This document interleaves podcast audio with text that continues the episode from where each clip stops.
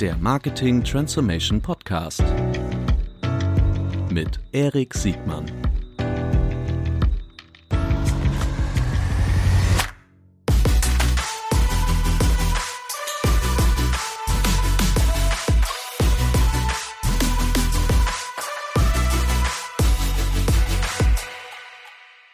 Herzlich willkommen zu einer neuen Folge des Marketing Transformation Podcast. Heute mit Opinory. Herzlich willkommen, Cornelius. Danke, Erik. Hallo. Du, toll, dass das geklappt hat. Ähm, eigentlich wären wir jetzt heute hier zu dritt. Ähm, deine Schwester äh, Pia, äh, Pia Frei, ähm, hat sich heute entschuldigen lassen. Wir schicken ihr schon mal alles Gute und äh, sie hat ja einen schönen Anlass. Ne? Magst du darüber sagen, warum sie heute nicht gekommen ist? Ich darf sogar sagen, dass sie ihr erstes Kind erwartet und dass sich, glaube ich, nochmal äh, eine Rundumrolle gedreht hat und äh, genau, also alles fit. Sehr gut. Das wird. Also herzliche Grüße äh, hier von uns und toi toi toi. So, Opinory. Ähm, wie äh, aus meiner Sicht ein ganz spannendes Unternehmen. Ich weiß gar nicht, ob ich euch in die in die Martech-Ecke allein passe. Also ihr, ihr passt für mich noch gar nicht so richtig in die Schublade. Vielleicht können wir am Ende euch in, eine, in die Schublade stecken. Äh, bevor wir zu Opinory äh, kommen, bitte Cornelius, erzähl doch kurz was zu deiner Person. Genau. Äh, Cornelius, Mitte 30, sitze hier in Berlin und wir sprechen aus meinem Homeoffice hier. Bin aber ursprünglich aus Hamburg und was mit der Opinory Gründungsgeschichte schon ein bisschen zusammenhängt, ist, dass ich äh, bisschen über die Hälfte meines Lebens fast nicht in Deutschland gelebt habe, sondern in England, in USA, in Russland, in Nigeria eine Weile, ähm, dort unter anderem äh, ein MBA gemacht habe, äh, in Harvard, bei JP Morgan gearbeitet, bei McKinsey, also gar nicht so, so im Kernmarketing-Umfeld. Mir dann irgendwann einfach auf den Keks ging, dass ich nicht mehr ein Gefühl dafür hatte, was zu Hause, und zu Hause war in dem Fall immer noch Deutschland, was, was hier los war, was die Leute denken, wie die ticken. Mir, mir ging das irgendwie abhanden das Gefühl. Und da habe ich mich bei Pia beschwert, die war nämlich bei Axel Springer zu der Zeit, hat mobile Produktentwicklung mitgeleitet und gesagt, ich, eure Kommentarspalten, eure Facebook-Gruppen, irgendwie, ich bekomme da kein Gefühl mehr mhm. dafür, was da abgeht. Von äh, Fußball, Zukunft von Jogi Löw bis äh, wirklich schwere Politik. Und daraus hat sich Opinory als Leidenschaftsprojekt äh, entwickelt. Wie schaffen wir es mit mehr Leuten wirklich im guten Austausch skalierbar zu treten? Und dafür bin ich dann mit Familie äh, und Kindern und so weiter vor fünf Jahren nach Deutschland zurückzukommen, um Opinory mit Pia zusammen Vollzeit zu gründen. Sehr gut. Die ähm, man kann ja, man konnte in der Presse vor zwei Jahren auch, auch lesen, dass ihr nochmal Venture Capital aufgenommen habt und äh, ihr seid ja auf beiden Bereichen unterwegs. Ihr seid also, ihr arbeitet für die Publisher als auch für die Advertiser-Seite. Ähm, wir werden heute sicherlich beide Bereiche äh, streifen, wenngleich natürlich die Advertiser-Perspektive hier in dem Podcast im, im, im Vordergrund steht. Ähm, aber sag mir doch mal vielleicht ganz, ganz prägnant äh, für jemand, der Opinory noch nie gehört hat. Welches, welches Problem löst ihr für die, für die Brands oder für die Advertiser?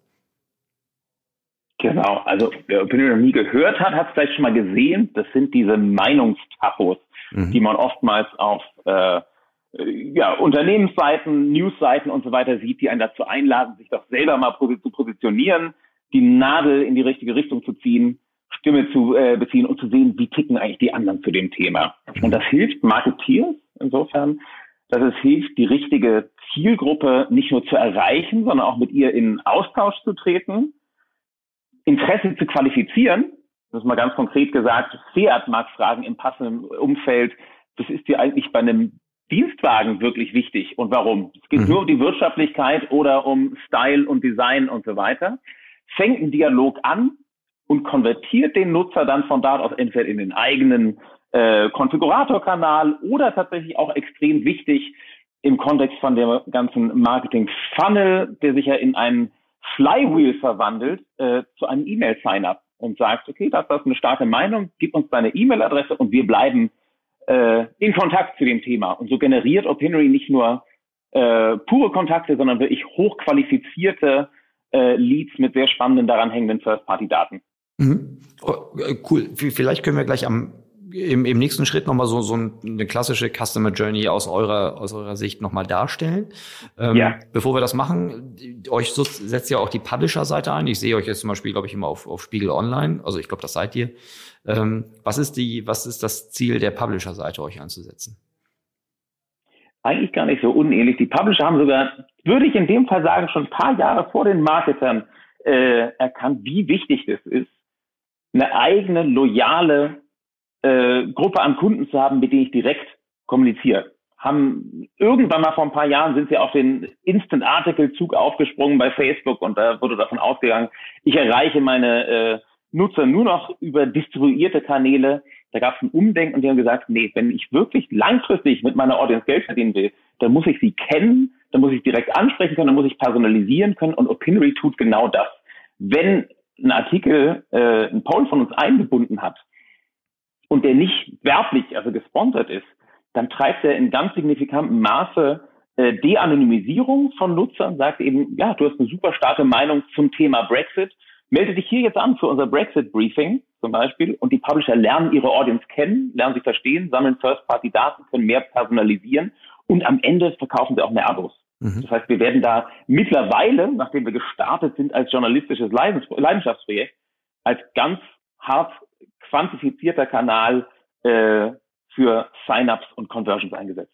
Cool. Also die gerade das Thema De-Anonymisieren ist ja äh, also auf jeden Fall auf der Advertiser-Seite ein ganz wichtiges Thema. Ähm, fangen wir doch einfach mal so, so einen typischen Funnel an. Was ist so der erste typische Touchpoint, ähm, auf den ihr jetzt so einen Poll starten würdet? Sind das sind das eigene Medien? Sind das externe Medien? Äh, was sind so da typische Einsatzgebiete? Genau. Nehmen wir mal äh, den ersten Touchpoint. Der ist typischerweise in unserem Netzwerk du hast ja erwähnt, äh, von Spiegel bis, bis, bis FAZ, bis äh, äh, Bunte und Gala sieht man mhm. die, sieht man die Tools. Also in diesem sehr breiten äh, Publisher-Netzwerk schaltet zum Beispiel äh, Nicorette, die äh, mhm. Anti-Rauch, ja, oder Rauchabgewöhnungspflaster mhm. äh, von Johnson Johnson. In Umfeldern, in dem es um Gesundheit oder tatsächlich um Rauchentwöhnung geht, schalten die eine gesponserte Umfrage und fragen, willst du eigentlich wirklich mit dem äh, Rauchen aufhören? Wenn ja, wie sehr? Mhm. Dann kommt der Nutzer auf die Nicorette-Seite, sieht dort das Ergebnis der Umfrage und Teil 1 des Funnels ist schon mal, ich habe einen First-Party-Datenpool, also in dem Sinne noch Cookies, aber eben nicht Third-Party, sondern First-Party für mich selber retargetbar von Leuten, die mir nicht nur gesagt haben, äh, ich will mit dem Rauchen aufhören, sondern auch warum. Sind es vielleicht äh, dass die Partner keine Lust mehr auf den Gestank haben oder weil die sportlicher werden. Das heißt, ich habe einen super spannenden Retargeting-Pool gesammelt. Erster mhm. Schritt. Mhm. Zweiter Schritt, jetzt habe ich sie schon mal da. Jetzt befrage ich sie weiter auf meiner eigenen Seite als Nicorette und sage, okay, spannend, gut, guter Insight. Nächste Frage. Ähm, was erhoffst du dir davon? Was passiert, wenn du es geschafft hast, mit dem Rauchen aufzuhören? Wie viel Geld kannst du sparen? Super wichtige Frage. Die Leute sind dann ja auch monetär getrieben und sagen dann zum Beispiel, wenn du abgestimmt hast, gut, um das finale Ergebnis hier rauszukommen, gib uns doch mal deine E-Mail-Adresse. Ja. Damit du das finale Ergebnis bekommst und weiterhin auf genau deinen Case passenden Content. Und der letzte Schritt, können Publisher und Brands sogar unsere Posts in ihren E-Mail-Kommunikationsflüssen einbauen und sagen, ich steigere die Clickout-Rate pro E-Mail-Öffnung, die ich habe, wenn ich den Leuten meine, äh, meinen Content äh, äh verschicke, um bis zu 10 Prozent und baue die Posts in E-Mails ein, um Conversion zu steigern und aber auch, um natürlich immer mehr noch über die jetzt schon mir bekannte Zielgruppe rauszufinden. Mhm. Und so merkst du, ist eigentlich, wenn man es kurz zusammenfasst, die Idee von Opinory, wir spülen die Leute, die uns ja vollkommen unbekannt sind am Anfang. Nicorette weiß nicht, wer die 700.000 Leute sind, die gerade mit dem Rauchen aufhören, aufhören wollen, spülen die ins Flywheel rein de-anonymisieren sie, de-anonymisieren sie und ähm, auf den eigenen äh, Kanälen schaffen es dann noch Conversion zu steigern und die wirklich richtig gut kennenzulernen. Mhm. Also ich kann mir gut vorstellen, dass das ähm, gerade zur, zur Qualifizierung von, von Potenzialen, also zur Lead-Entwicklung, dass das äh, ein total probates Mittel ist. Jetzt könnte ich mir aber auch vorstellen, weil das ja nicht so richtig so ein Lean-Back-Medium ist, sondern ich muss ja als Nutzer da wirklich auch was tun, dass ich immer wieder die Herausforderung habe, dass ich da wirklich ähm, das Engagement auch wirklich trigger, um nicht einfach immer so kritische Masseprobleme zu haben, dass eigentlich zu wenig darauf antworten. Wie löst ihr das? Oder ist das gar kein Problem? Das ist nicht so sehr das Problem, weil eine Zahl ist da, glaube ich, ganz interessant, dass so eine Engagement, also Klickrate, im 8 bis so 15-prozentigen äh, Bereich hast. Ach. Die Motivation ist nämlich so groß für Leute zu sagen, die Motivation ist zweifach.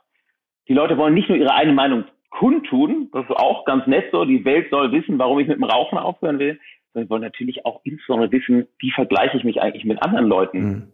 die ungefähr so ähnlich ticken wie ich. Und dadurch hast du eben nicht, sage mal, eine 0,0 bis 0,1-prozentige Klickrate am Anfang äh, dieses Flywheels, sondern einen extrem großen und trotzdem hochqualifizierten Grad. Das heißt, die, die pure Zahl am Anfang äh, ist gar nicht so das Problem. Okay, also dann optimiert es aber trotzdem vermutlich auch, dass die, dass nicht allzu viele Schritte sind, ne? Weil wenn du jetzt nicht mal zehn Schritte hast und auf jedem auf jedem Schritt nur irgendwie zehn Prozent, dann würde vermutlich am Ende auch sehr wenig ankommen. Ne? Völlig richtig. Vielleicht zwei ganz spannende Sachen dazu. Ähm, du erwähnst zu viele Schritte. Wir haben kürzlich ein neues Produkt namens Traffic Boost ausgerollt. Das habe ich kurz erwähnt da funktioniert schon der zweite Schritt, nämlich das Ergebnis gibt nicht mehr auf der Publisher-Seite, sondern direkt auf der Landing-Page äh, vom Advertiser, um da einfach Schritte rauszunehmen. Und sehr erfolgreich hat das zum Beispiel kürzlich geklappt, als Innocent, die kennst du vielleicht, diese ja. schönen äh, die Smoothies. Smoothies, genau, ja. sind sehr gesund heute unterwegs, äh, rauchen aufhören, Smoothies trinken. Die haben 50.000 äh, Unterschriften gesammelt, um ihre Plastikflaschen, die ja eigentlich schön leicht sind und deshalb CO2-effektiv, zu Pfandgütern werden zu lassen. Und mhm. da haben wir denen tatsächlich durch den gesamten Funnel durch, ich glaube, 78.000 Unterschriften, offizielle Unterschriften einer Petition der Bundesregierung äh, geliefert, ähm, die sich dafür einsetzen, Leute, die eh starkes Umweltbewusstsein haben und Smoothies gerne trinken, ähm, mit sehr wenigen Schritten den Funnel optimiert, wo du fragst, von erstmal Interesse überhaupt, Pfand sollte auf Plastikflaschen Pfand sein und so weiter und so fort, bis zur wirklich abgeschickten Petition äh, mhm. an den Bundestag. Mhm. Oh, cool. Also bei, bei, okay, das ist ein schönes Beispiel für, für Aktivität der, der Nutzer oder Engagement der Nutzer. Die, ähm, da fällt mir jetzt gerade so ein, das könnt ihr dann vermutlich ja dann auch nutzen, um den Consent für eine ganz normale E-Mail, äh, für ein E-Mail-Lead dann auch äh, einzusammeln, richtig? Absolut, genau. Du mhm. bündelst Intent, also warum ist die Person eigentlich gerade interessiert an der Sache, mit Consent und die Person sagt, ja klar, bitte lasst mir dazu mehr Infos zukommen. Ich habe ja gerade, die sind ja schon im Gespräch. Ja. Okay. Ja.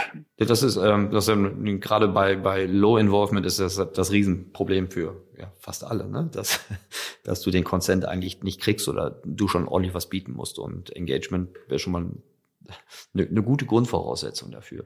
Okay, die ähm, jetzt verstehe ich das also jetzt hier im Bereich zur zur De-Anonymisierung von Traffic, um, um einen Lead Funnel, du benutzt das Bild vom Flywheel, also um so ein Flywheel ähm, zum Drehen zu bringen, auch größer zu machen. Ähm, gibt es gibt es so besondere Branchen, die euch besonders häufig nutzen und wenn ja, warum? Ja, ganz klar, wir sind nicht der beste Kanal, um alles anzufangen, für äh, App Game Installs äh, a 99 Cent. Wir sind richtig gut und unsere Hauptkunden kommen aus dem Bereich die erklärungsbedürftige Projekte, Produkte, ähm, Premium-Zielgruppen und einen äh, etwas längeren Sales-Funnel haben. Das heißt Automobil, B2B, äh, Gesundheit, Versicherung, ähm, Finanzen, ganz mhm. wichtig. Das sind äh, Kanäle, die ja auch genau wissen, ich kann es mir nicht leisten, äh, nach alter Funnel-Logik immer wieder teuer am Anfang Kundenkontakte einzukaufen, ich muss die selber nurturen, ich muss die verstehen.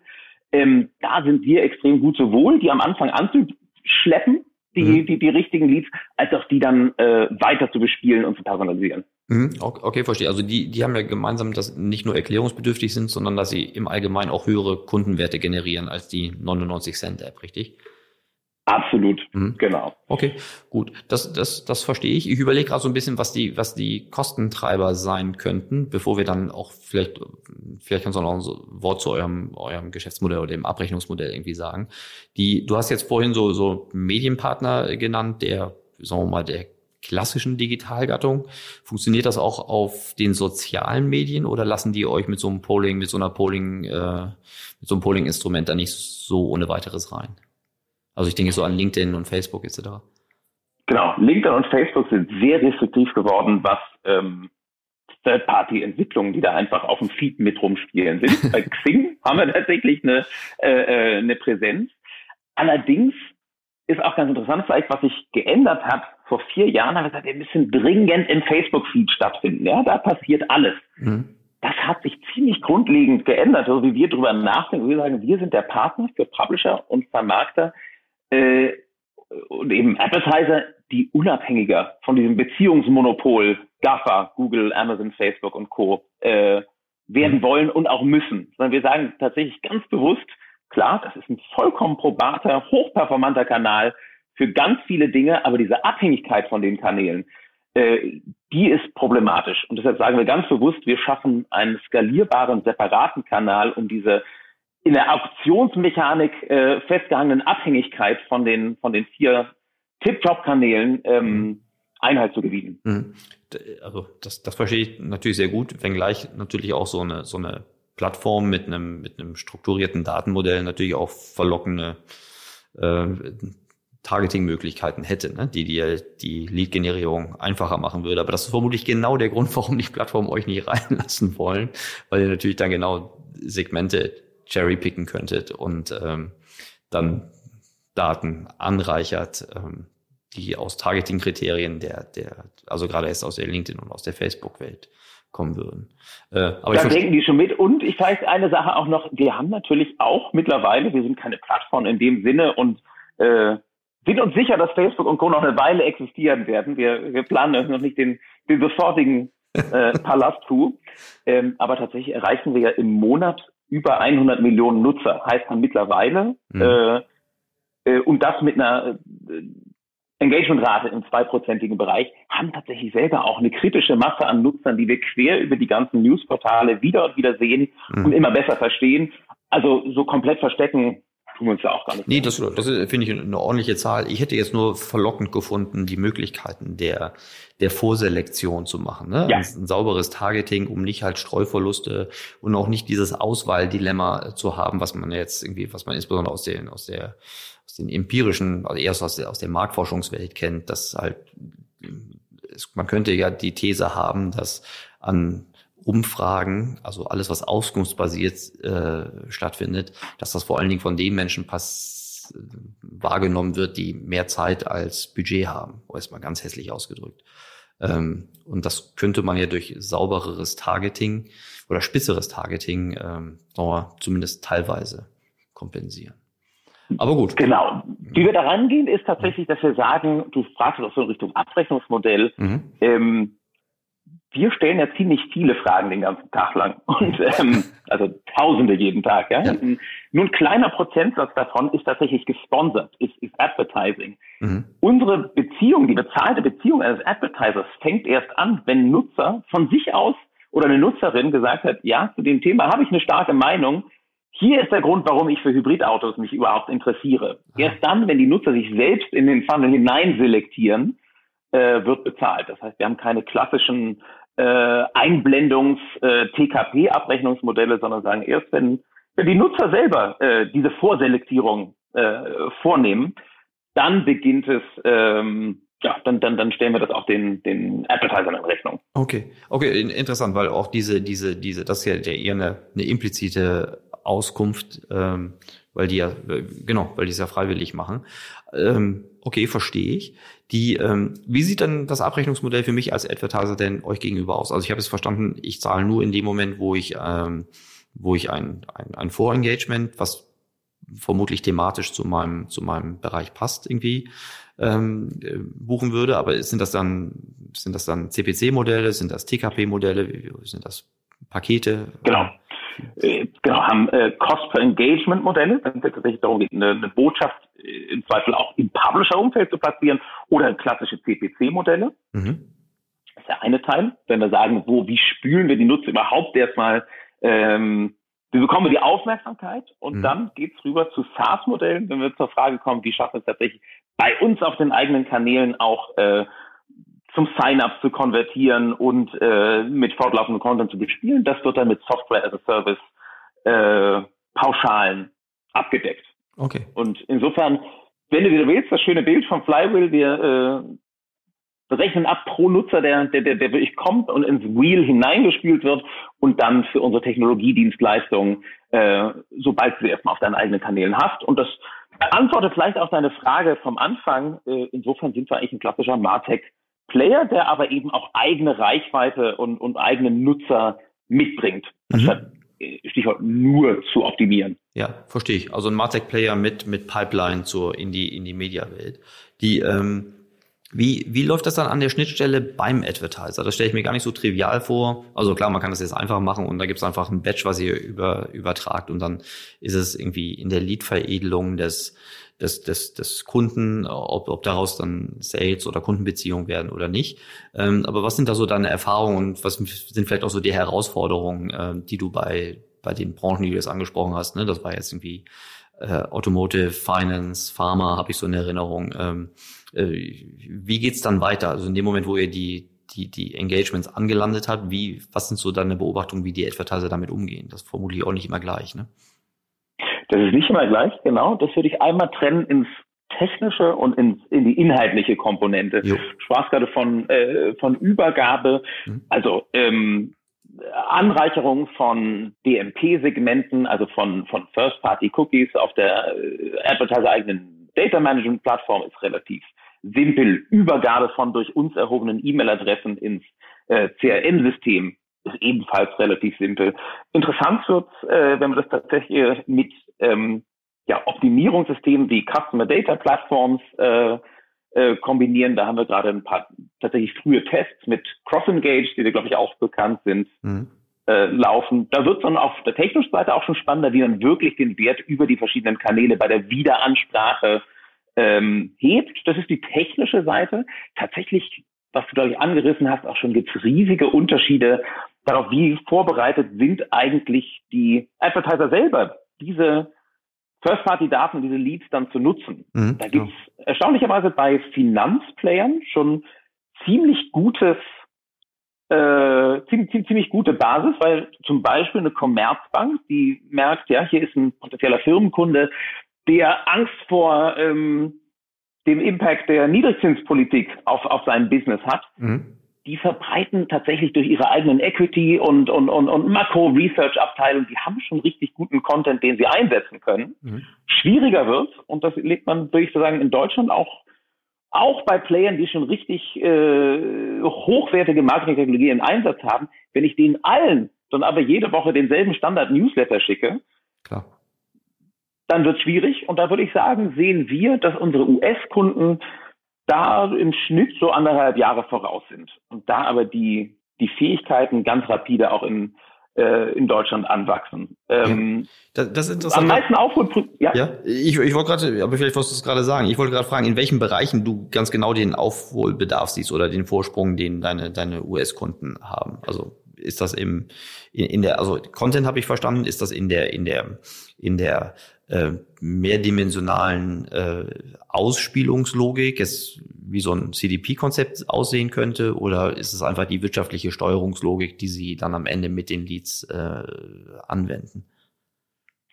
Ähm, bisschen von allem. Zuerst mal zu der, zu der Branche, wo ich am meisten Verbesserungspotenzial sehe, ist tatsächlich äh, B2B. Das mhm. ist gelegentlich noch ziemlich eingeschlafen. Natürlich ist äh, HubSpot ist in dem Geschäft selber drin. Ja. Die haben dieses, dieses, mhm. das Flywheel im Grunde erfunden.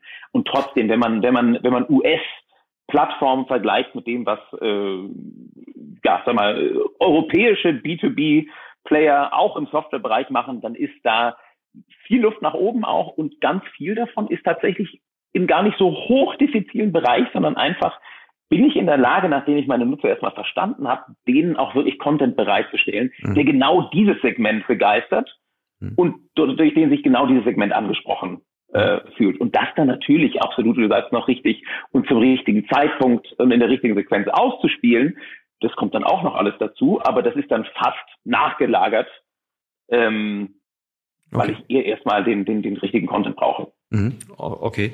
Die ähm super spannend.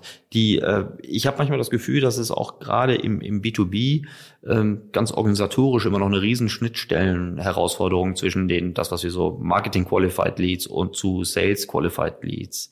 Also diese Funnel-Stufe, also der, der Schritt zwischen diesen zwei Stufen aus, aus Marketing zu Sales. Das ist natürlich in jedem Fall immer eine besondere ähm, Herausforderung, aber die ist ja bekannt. Ne? Also das ist ja jetzt irgendwie keine, keine Mindermeinung mehr, dass an dieser Stelle viel Wert gewonnen und verdichtet werden kann. Und da stelle ich mir bei, bei ihr werdet ja wahrscheinlich als Marketing Qualified Leads irgendwie funktionieren bei den meisten B2B-Lern. Ähm, aber ihr seid ja sehr strukturiert. Also gerade wenn, ich stelle mir das einfach so vor, dass wenn ihr befragt, dass ihr dann jede Menge Segmentvorinformationen dann automatisch mitliefern könnt, die in, wenn ich mir jetzt einfach nur ein, ein White Paper irgendwo runtergeladen habe, dann habe ich längst nicht so viel ähm, Zusatzinformationen, äh, die jetzt nicht also einfache Feldinhalte wie Unternehmensgröße, Unternehmenssegment und so äh, beinhaltet, sondern auch, auch viel Zwischentöne. Ne? Genau. Und ähm, was wir da äh, merken, wo du sagst, äh, was sind die, die Handovers, da zeichnet sich für uns besonders das Bild ab, wie viel, mal, wie mehr das noch aus einer Hand laufen kann und es auch schon mhm. tut bei, bei einigen wirklich sehr beeindruckenden Beispielen. Ähm, ist, dass wir merken, wir natürlich mit unserem Verständnis von so einem Flywheel, wir liefern die richtigen Nutzer an, konvertieren sie auf der Seite, bespielen sie durch deine E-Mail-Kommunikation wieder, dass das schon sehr, sehr unterschiedliche Ansprechpartner natürlich sind in Unternehmen, die häufig gar nicht so viel voneinander wissen, besonders bei, bei, bei klassischen Unternehmen. Ändert sich schnell, aber mhm. dass im Grunde jemand den äh, die First-Party-Datensammlung und, und Conversion-Steuerung auf der kommerzfokussierten Landingpage keine Ahnung hat, was wirklich in den äh, E-Mails, äh, in, in, in den Marketing-E-Mails rausgeht, was ich da für Signale von meinen Nutzern sammle. Das gibt's manchmal noch, aber ich muss wirklich sagen, da haben die letzten anderthalb bis zwei Jahre Spaß gemacht, weil sich das wirklich rasant verändert mhm. und verwandelt. Mhm. Wenn du, wenn, wenn du sagst, es gibt das verhältnismäßig große Potenziale im B2B, also das heißt, die haben noch ein bisschen was aufzuholen. Welche Bereiche findest du denn besonders äh, weit? Also was sind so die Branchen im Allgemeinen, wo du sagst, boah, da können sich eigentlich andere noch was von abgucken? Also eins schon mal, da unsere ehrenwerte Automobilindustrie so gerne als Dinosaurier äh, dargestellt mhm. wird in mhm. jeder Hinsicht, äh, finde ich, müssen wir es im Marketingbereich nicht äh, anhören. Äh, ich finde, wir haben Kunden von äh, genau Porsche über über Seat bis Toyota, die wirklich großartige, sehr sehr schlaue und integrierte Arbeit äh, leisten, mit sehr, sehr, sehr differenzierten Metriken in ihrem gesamten Funnel und Flywheel arbeiten. Das finde ich sehr ähm, beeindruckend, macht Spaß, natürlich für uns auch mit nicht nur rein technischen Themen zusammenzuarbeiten, sondern auch mit äh, Sachen, die, die vielleicht an ja, so einfachen Leidenschaften dran sind. Wir arbeiten mit Schalke 04, äh, um deren eigenen Audience in Richtung äh, Spieltag, äh, Streaming und sogar Wettprodukte auch äh, äh zu konvertieren. Äh, mit dem FC St. Pauli, äh, die sind richtig smart, weil die halt durchaus verstanden haben alle, dass in ihrer treuen Audience ein echter langfristiger strategischer Wert lagert und dass sie richtig guten Content haben, den sie für diese Audience richtig ausspielen müssen. Ähm, das sind so zwei Beispiele, immer Sport und Auto, die ich eigentlich immer wieder extrem beeindruckend finde. Und ich habe vorhin schon mal kurz angerissen, wir haben ja große Leidenschaft äh, für unsere News Publisher, unser, mhm. unser Netzwerk, unsere Partner. Die werden ja häufig eher mit ein bisschen Mitleid betrachtet. Boah, in News, ja, da verdient wirklich keiner mehr Geld und das alles, ja. wir werden es irgendwie überlegen, überleben. Stimmt einerseits und andererseits sehen wir halt immer wieder, was so Punkte wie, wie werde ich unabhängig von Facebook, wie sammle ich äh, relevante First-Party-Datenpools, wie personalisiere ich äh, richtig, wie konvertiere ich Nutzer und behalte sie auch bei der Stange, dass da äh, auch deutsche Publisher richtig, richtig fit sind und sich echt nicht verstecken müssen. Okay. Die ähm, gibt es, ich habe gleich nochmal eine Frage zu den, zu den Publishern und den Journalisten, aber nochmal um, um diesen Themenblock äh, der, der unterschiedlichen Reifegrade vielleicht abzuschließen.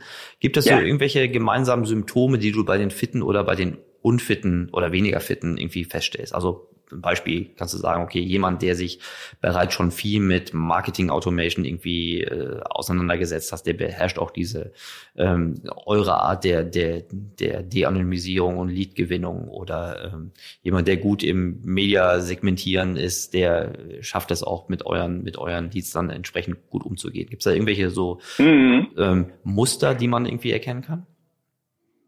Ja, ich würde sagen, ein Muster ist äh, nicht nur Experimentierfreude, sondern auch äh, Experimentgeschwindigkeit. Mhm. Wenn du merkst, so jemand ist in der Lage, ähm, eine Kampagne mit uns und einen On-Site-Test äh, innerhalb von fünf Tagen auf die Beine zu stellen und alles ja. läuft. Von uns aus dauert es fünf Minuten. Ja. ja, aber dann ist das meistens ein Zeichen dafür, dass die nicht nur mit uns schnell experimentieren und schnell Ergebnisse, messbare Ergebnisse zeigen, sondern es in der gesamten Organisation schaffen. Mhm. Das ist echt, also wie lang dauert es bis zum ersten äh, Go Live und zu den ersten gesammelten Daten? Das finde ich einen ganz spannenden, ja, Leading Indicator. Mhm. Ähm, sagen wir so. Und es hat auch äh, was mit ja, mit der technischen Fähigkeit, aber auch mit der Neugierde und dem Willen zu tun, ja. äh, schnell zu lernen und dich nicht abhängig ja. zu machen. Also so Test- und Experimentkultur ist, also, wie, wie du schon sagst, ist ja auch ein organisatorisch-kulturelles Thema. Ne? Äh, haben die die Freiheiten? Wollen die sich die Freiheiten nehmen, auch wirklich Dinge herauszufinden oder wollen sie lieber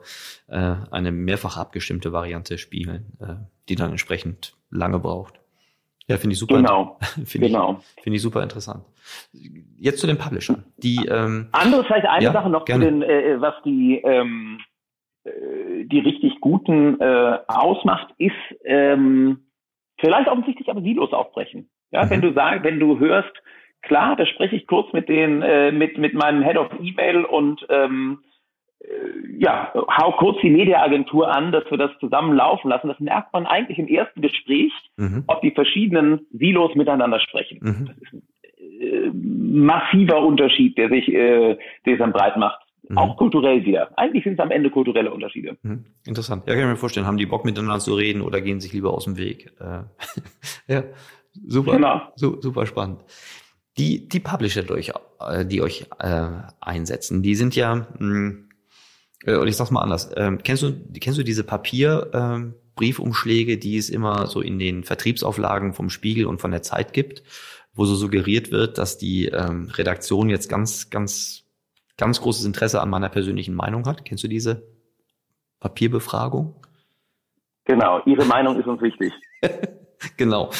Ähm, jetzt bin ich vielleicht zu sehr marketingblind, aber ich dachte zum ersten Mal, oh, die Redaktion von so einer Zeitung hm, jetzt zur, zur Leadgewinnung für, fürs Abo-Geschäft äh, vorzuspannen, hat auch so aus meiner Sicht auch ein bisschen eine, eine, eine zwiespältige Botschaft. Also worauf ich hinaus will, beißt sich eure, euer, euer Verfahren irgendwie mit Journalismus?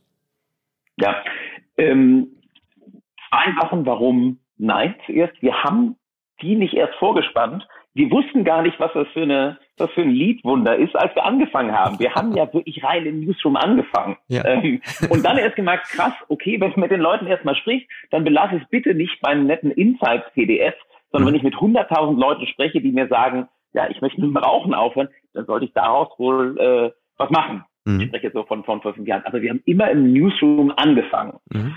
Äh, über 90 Prozent der Posts, die bei uns laufen, sind rein redaktionell.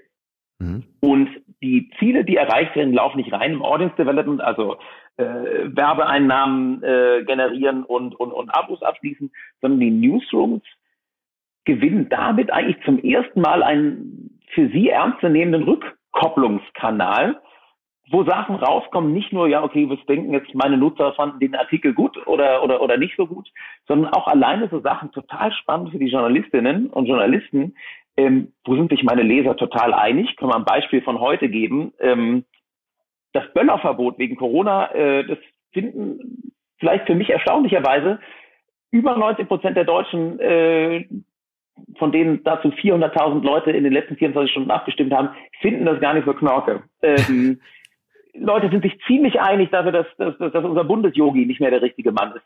Okay, mhm. gut, da habe ich klare Meinung. Aber total spannend für ein Newsroom das Gegenteil dazu.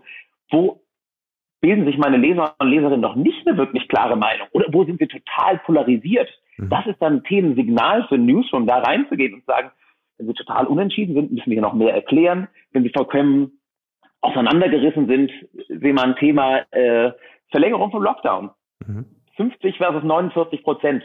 Ganz, ganz, ganz auseinander und, und extrem polarisiertes Meinungsbild. Mhm. Das ist wahrscheinlich dann ein Signal äh, äh, für die Journalisten zu sagen, da müssen wir äh, entweder Klarheit schaffen oder äh, Verständnis für die jeweils andere Seite, damit wir irgendwie wieder auf eine Diskussionsgrundlage in der Mitte kommen und keine amerikanischen Verhältnisse schaffen. Und da sind die schon total zentral auch für, für unsere Arbeit, die wir uns verstehen. Und zuletzt, das war der zweite Punkt, ganz einfach, was gesponsert ist, ist total klar äh, gekennzeichnet, gebrandet. Äh, da gibt's keine keine Verwirrung beim Nutzer, ob ich jetzt gerade mit dem Spiegel oder mit der Allianz spreche. Mhm, okay. Ähm, äh, Gibt es ja vermutlich auch, sagen wir mal, Rahmenbedingungen, die da eingehalten werden müssen. Aber das äh, finde ich macht total Sinn. Ich habe das ähm, Böller-Beispiel, ich wusste nicht, was die Vorzeichen jetzt waren. 90 Prozent sind dafür oder dagegen? Halten Sie ein Böllerverbot wegen Corona für sinnvoll? 91 Prozent sagen nein. Krass. Also sind, wollen böllern. Ja. Hätte ich jetzt nicht gedacht. Ich hätte jetzt gesagt, irgendwie, wenn das 90 Prozent dafür wären, dann na klar, das sind jetzt irgendwie die Zeit und ähm, Süddeutsche Zeitungleser, aber 90 Prozent dafür, gut, hätte ich nicht gedacht. Guck mal, es ist aber so, so intuit, also das ist alles Panel of One, ne? aber die äh, super interessant, was ihr da dann regelmäßig äh, rausfinden könnt. Die, wenngleich das ja nicht den Anspruch haben kann oder sollte, also Frage an dich, äh, auch wirklich repräsentativ zu sein, oder? Richtig. Ähm, das ist kein Anspruch, den wir äh, hegen, weil wir auch ganz stark vorselektieren. Wir sagen ja, Leute, die eh für dieses Thema, für einen neuen Dienstwagen mhm. äh, oder sowas brennen, die erreichen wir und die bringen wir in Dialog. Und damit, was wir schaffen, ist zu sagen, was denken Leute, denen das Thema echt wichtig ist. Das ist das Gegenteil von repräsentativ, was ja davon ausgeht, dass Leute sich nicht selbst selektieren, was mit Online-Panels total äh, schwierig ist. Mhm. Ähm, und deshalb, wir können dir genau sagen, äh, warum interessieren sich die Leute, die sich für ein äh, Hybridauto interessieren, dafür? Ja, ist das, sind die aus Umwelt oder aus Stil oder aus Statusgründen da? Ähm, aber unser Geschäftsmodell ist klar nicht äh, repräsentative Markt- und Meinungsforschung, weil wir uns das auch mal überlegt haben vor ewig langer Zeit. Aber dann würde ich gesagt haben, wenn wir hier, wie gesagt, 400.000 Leute im Dialog haben, dann glauben wir, haben wir einen ganz anderen Wertschöpfungshebel, wenn wir mit denen tatsächlich dann auch, wenn wir die äh, ja, konvertieren lassen und diese Kontakte nicht nur in ein verstaubendes PDF äh, mhm. äh, aus der Meinungsforschung reinfließen lassen. Also es gibt ja auch genügend, also neben der Meinungsforschung genügend, genügend Berechtigung für, für solche Konzepte, wie es, wie ihr es verfolgt. Also gerade jetzt mit der neuen Consent-Kultur, noch haben wir gar keine Consent-Kultur, ne? aber die Notwendigkeit, Consent ähm, zu generieren. Äh, also dieses Engagement, was auf freiwilliger Basis stattfindet, äh, finde ich total einleuchtend. Ist auch aus meiner Sicht auch eine gute Antwort auf die plattformökonomische Herausforderung, die ich habe. Also wenn, wenn Kundenbeziehungen halt so prohibitiv versteigert werden können oder werden. Ich habe mir im, im Vorfeld auf unser Gespräch nochmal deine, deine kurze Keynote auf der NOAA Berlin 2017 angeguckt. Hm. Äh, so ein Fünf-Minuten-Pitch. Ich weiß nicht, ob du dich da noch erinnerst. Und das ist eine Weile her, ja.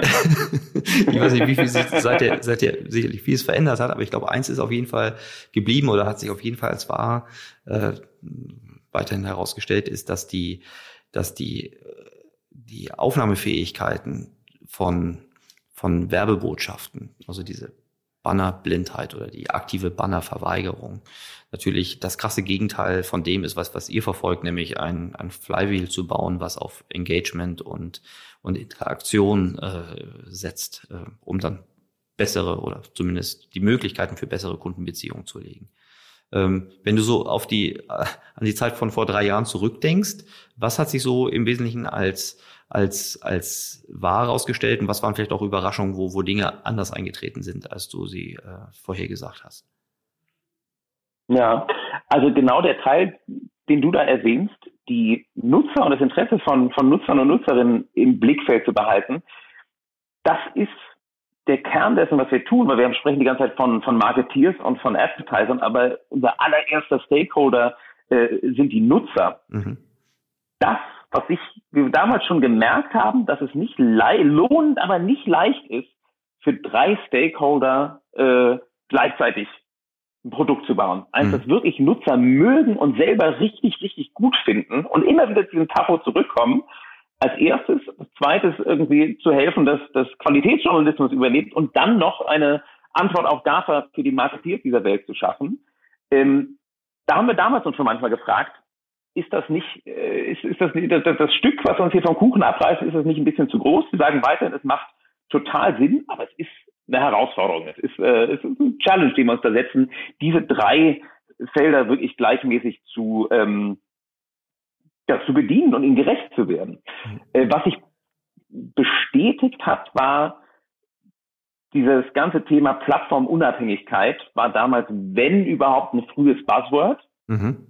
und dass das so zentral geworden ist, äh, wie wichtig ist es, deine eigene Audience selber aufzubauen, das hat sich natürlich dann nur mit der sogenannten Cookie-Kalypse mhm. nochmal beschleunigt. Die konnten wir damals noch gar nicht äh, voraussehen. Mhm. Interessant, das wird ja auch vermutlich, also was ist vermutlich, das wird ganz bestimmt auch weitergehen. Die, ähm, was würdest du heute anders machen als vor drei Jahren? Also was sind so Dinge, die sich nicht so bewahrheitet haben oder was können auch unternehmerische Entscheidungen gewesen sein? Was, wenn du jetzt irgendwie was verändern könntest, was wäre das gewesen vor drei Jahren? Ja, wir haben äh, vor drei, zweieinhalb, drei Jahren ähm, gemerkt, krass, okay, das Problem, das wir beackern, das ist ja ein globales, also müssen wir global unterwegs sein. Mhm. Und haben äh, mit viel Aufwand, Herzblut äh, äh und Liebe eine äh, ganze Menge internationaler äh, Büros und Outposts aufgemacht und hatten ein Team in New York und ein Team ähm, in London. Und das haben wir im letzten Jahr gesagt, dass wir, wir sind stärker, wenn wir wirklich zusammen sind.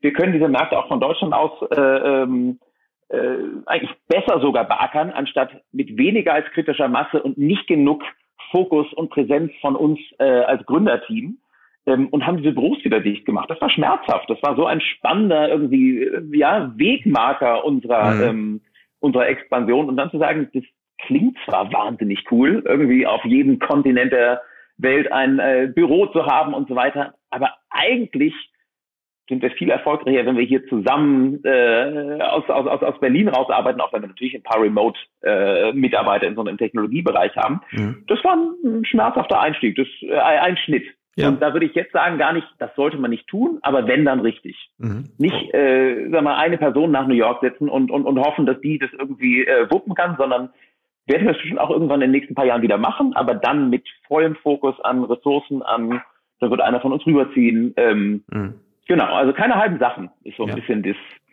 das Learning da drauf. Okay, großartig, super, super interessant. Vielen Dank, dass du das äh, hier mit uns teilst. Die ähm, kommen so langsam zum zum Ende. Mein, meine Abschlussfrage kennst du schon. Wie hältst du dein Wissen frisch? Ich würde dich gerne noch eine zweite Frage, äh, eine zweite persönliche Frage stellen. Was sind denn, was sind so deine deine deine besten Learnings aus deiner Zeit in Nigeria? Du bist einer der wenigen Mitteleuropäer, die ich kenne, die wirklich längere Zeit in Nigeria gelebt haben. Und ich unterstelle jetzt mal, ähm, dass du da durchaus auch einiges mitgekriegt hast. Ja, äh, war super spannend. Das eine, wieder, ich, ich finde ja ganz oft am Ende kommt es auf, auf die menschliche Komponente. Mhm. Lagos ist eine 25 Millionen Stadt mit einer so unglaublichen menschlichen Energie. Mhm. Teil davon natürlich auch getrieben dadurch, dass äh, es vielen Menschen wirtschaftlich nicht so gut geht und die einfach Druck haben, ihre Familie durchzubringen. Aber dieser, dieser Hustle, dieser Spirit, dass Leute neben ihren zwei Jobs äh, äh, ja nachts noch an einem dritten Startup arbeiten. Ähm, ich glaube, das kann man faszinierend finden, ohne äh, den, den, den so schön genannten Hustle-Porn vollkommen äh, anheimzufallen und irgendwie, dass alle nur noch 24 Stunden am Tag arbeiten müssen. Also umgekehrt, als wir dann nach Berlin gekommen sind mit Kind und Kegel, dachte ich, hui, hier ist aber gemütlich zu. Ähm, das fand ich einfach äh, richtig spannend, den, den Grad an Leidenschaft und Unternehmertum, den man da äh, mitnimmt. Das ist eine und vielleicht äh, aus Marketing-Sicht spannend. Ich würde jedem raten, der sich besonders mit Konsumgüterprodukten auseinandersetzt, sich äh, Ost- und Westafrika mal genauer anzugucken. Auch als wir da waren, unsere Arbeit mit McKinsey ging hauptsächlich um äh, Banken, um äh, Konsumgüter, um Telekom und so weiter. Das sind Märkte, die sind schon seit jeher Mobile First, mhm. auch was Transaktionen, was Geld angeht. Da spielt ein großes Filialnetzwerk nie eine Rolle. Mhm. Ähm, und du hast eine, ja, insofern wahnsinnig äh, mobil getriebene, äh, auch jegliche Transaktionen auf dem Handy äh, vornehmende äh, äh, Gesellschaft, die sich gerade erst ranrobbt an die sogenannten Aspirational Goods wie ein äh, zinsenzahlendes Konto, ein, ein, ein Dauervertrag auf dem Handy, Versicherungsprodukte und so weiter. Ähm, und sich da anschauen, was da die skalierbaren Vertriebskanäle sind, die wir teilweise mitgestalten durften, äh, würde ich, wenn Reisen wieder global so einfach und gut möglich ist, wie wir das vor Corona gewohnt äh, waren, mhm. äh, würde ich jedem raten. Super. Das ist eine interessante Erkenntnis. Vielen Dank. So, und jetzt, wie hältst du dein Wissen frisch?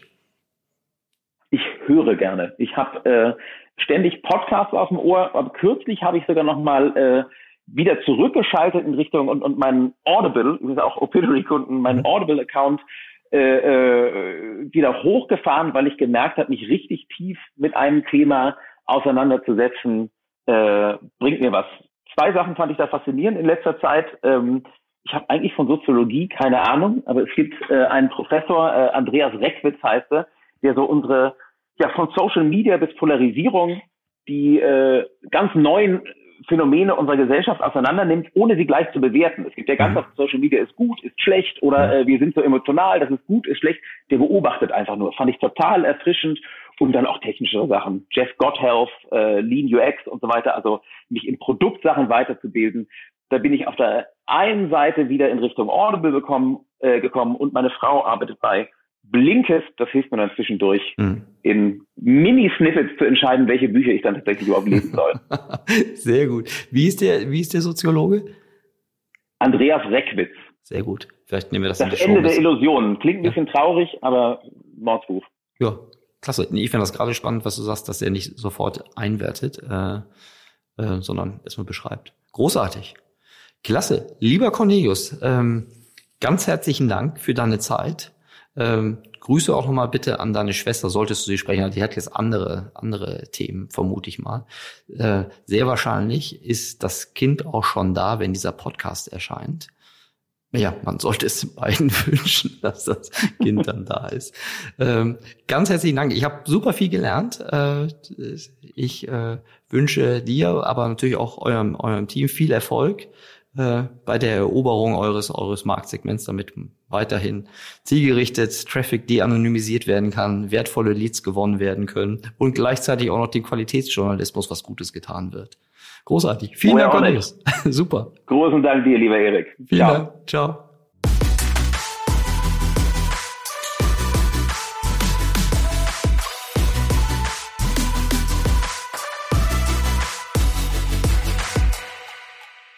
Dieser Podcast wird produziert von Podstars bei OMR.